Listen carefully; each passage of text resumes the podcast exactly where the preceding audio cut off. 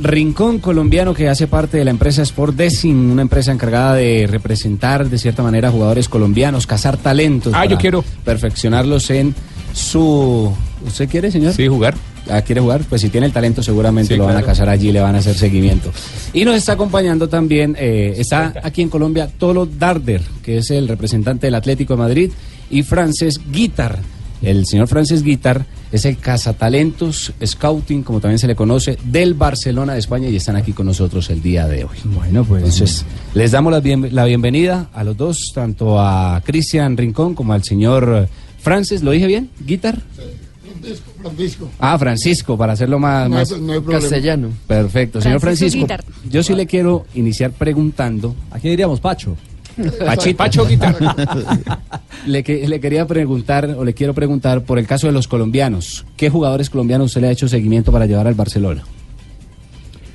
Bueno, seguimiento, seguimiento a todos, especialmente interés en, en cuatro o cinco los más destacados.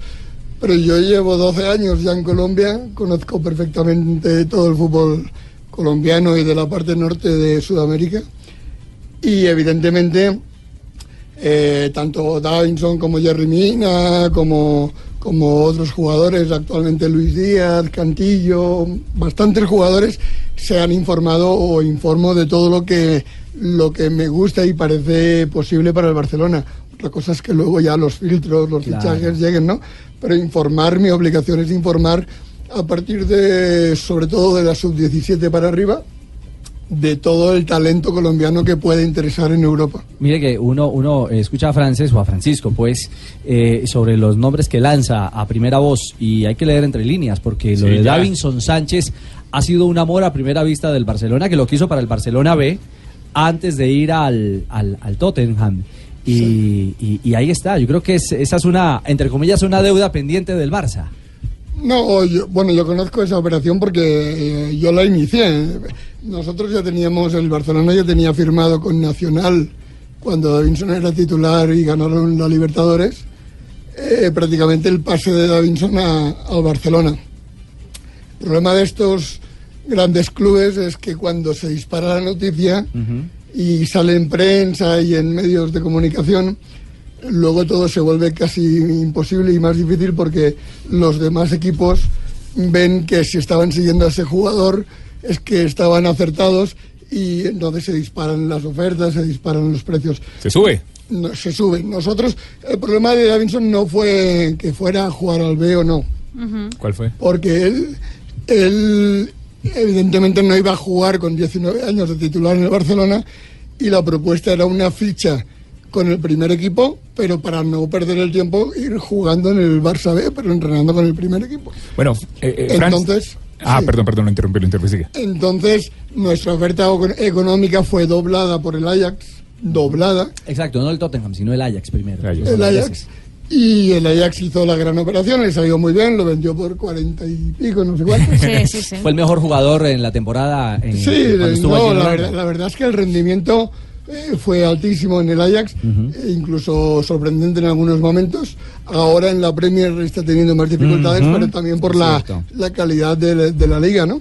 Pero bueno, entonces fue, eh, fue imposible llegar a esos valores y, y descartamos esa operación. Usted hizo el trabajo bien, que fue verlo, ficharlo y dar- decirles a ellos que... No, que- ficharlo no, Eh, informa- perdón, informarlo, informarlo, informarlo, sí. sí. Mirarlo y, y recomendarlo. ¿Qué pasó? Eh, ¿Hace cuánto habló de Luis Díaz? No, yo a Luis Díaz ya lo sigo desde hace... Yo estuve en el sudamericano de Quito sub-20 hace dos años. Dos años. Yo estoy en todos los sudamericanos. Ahora- mismo debería estar en Lima y estoy aquí. Pero posiblemente vaya la semana que viene, así, vam- vamos tornándonos.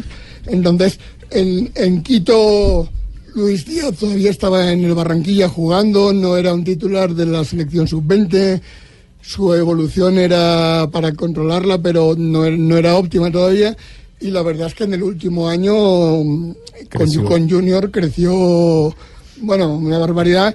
Y desde entonces, pues los informes vienen siendo más seguidos, más periódicos, Pero como le decía antes a Cristian, uno de los grandes problemas que tenemos es para trabajar un equipo tan grande y tan top, es muy difícil, muy difícil eh, según qué tipo de fichajes. Claro, los filtros son. No, y además, son si, absolutos. si el otro día leí que había una oferta de Cardiff de 12 millones, pues Sí, claro. eh, ya no entramos ahí. ¿Ya no? No, O sea, el, claro. presu- el presupuesto del, de- de- de- del Barcelona, ¿cuál sería para un jugador latinoamericano? No, no, no, eso va en función de los jugadores. Hace poquito estuvimos en, en Ecuador intentando fichar a un jugador de Independiente del Valle y ¿El chico de la sub-20?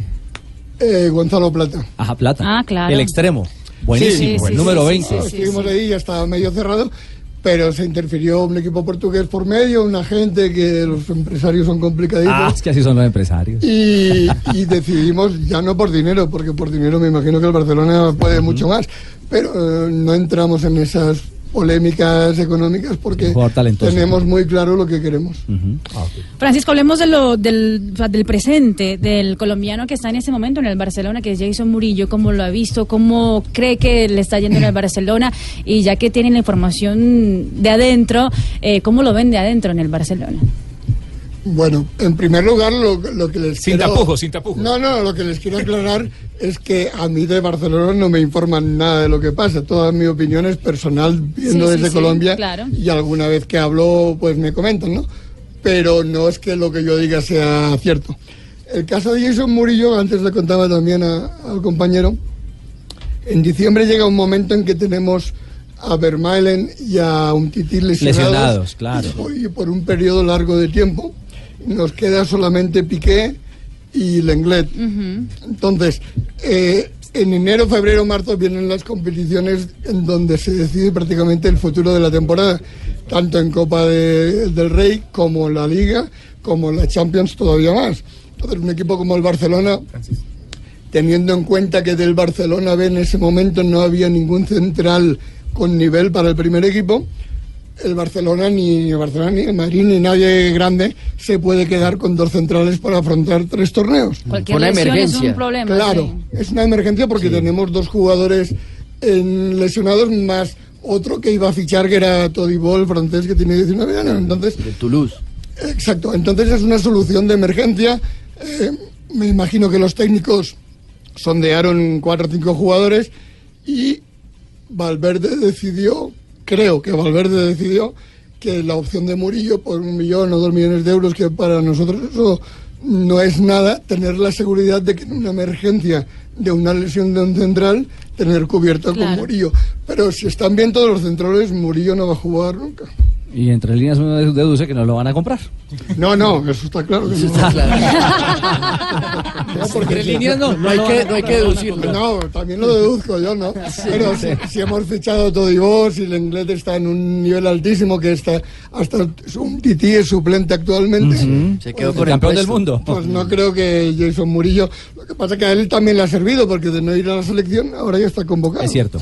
Entonces es un poquito esto, igual pasó con Boateng, pero eso son decisiones del club muy meditadas, no son caprichos, porque un equipo top como el Barcelona no puede quedarse en una competición importante sin centrales. Con tres, en tres competiciones importantes, ¿no? Sí, con tres, pero bueno, sí, la Copa del Rey menos, pero sí. Sí, sí, sí. Sobre los canteranos del fútbol colombiano, uno de ellos es Jason Tolosa, jugador que estuvo también precisamente probando en la masía del Barcelona. Hoy está en la selección Colombia sub-20. ¿También están haciendo seguimiento?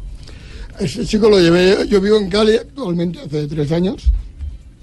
Lo conozco muy bien, muy bien. Informé varias veces, vino mis superiores, lo vieron, les encantó. Entonces tenía casi 18 años y lo vimos con proyección. Llegamos a un acuerdo con el Deportivo Cali porque a esas edades no se puede fichar, hay que probar si se adaptan a un estilo, a un modelo y a muchas cosas más.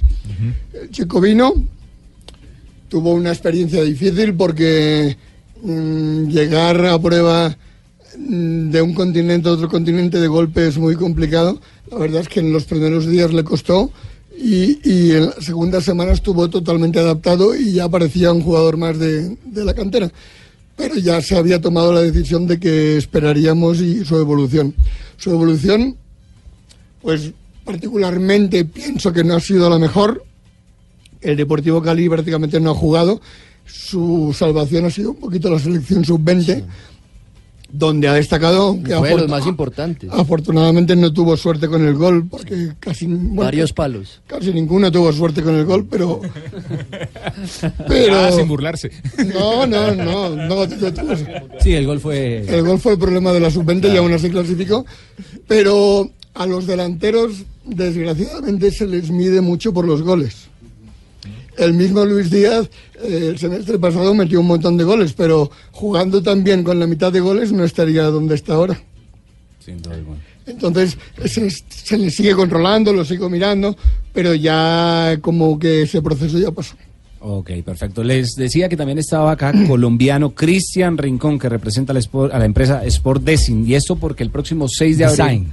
Design, exactamente. Sí. O Design en, en español. Ah, en español. para. No, design. Usted es como pues- Chandía, sí, No, todo. pero yo Chaquespeare. Pues yo hablo para la gente en español, yo lo digo en español. Como el pingo, usted habla como, como la como los amigos No del sea pingo. terco, Entonces, sí. Sport Design. Sí. Entonces, para- No que seguramente Habla mejor el como que el vaya a entrar a la página va a escribir Design y no lo va a encontrar. Pero bueno, entonces digamos Sport Design, que van a realizar el próximo 6 de abril un evento importante aquí en el, en el país con los dos cazatalentos, ¿verdad, Cristian? Bueno, buenas tardes. Gracias por el, por el momento que nos dan aquí en Blue Radio. Eh, sí, el próximo 6 de abril estaremos en el complejo Escoli, en el mismo sitio en donde entrena Millonarios y el fútbol base nacional. Entonces se llevará el primer encuentro de scouting. Eh, tenemos scouting internacionales, como ya lo comentó Francisco. Nos acompañará Francisco Tolo Darder, eh, representante y scouting del Atlético de Madrid para Colombia. Eh, contamos con, también con el apoyo de Luz Fabiola Jaimes, que es la empresaria en estos momentos que más está llevando jugadores al fútbol mexicano. ¿sí? Ella ahorita está tratando temas con Santos Laguna, con Atlas, Tigres, entonces estamos apoyándonos con ellos. Nosotros, ¿qué pensamos hacer desde eh, de Sport Design? Nosotros queremos hacer el fútbol más visible para los chicos de, la, de Bogotá.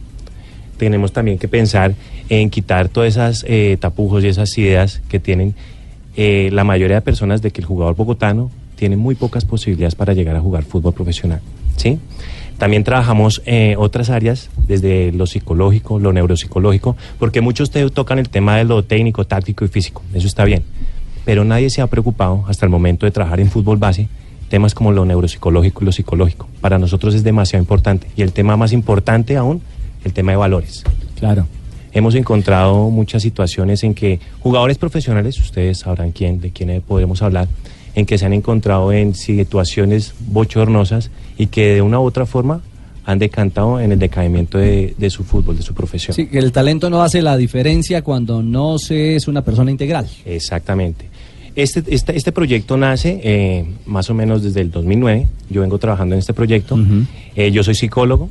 eh, tengo una maestría en entrenamiento de alto rendimiento. La realicé en Europa. Sí, Cristian. Mis prácticas las hice con el Barcelona, con el Madrid, con el Atlético de Madrid.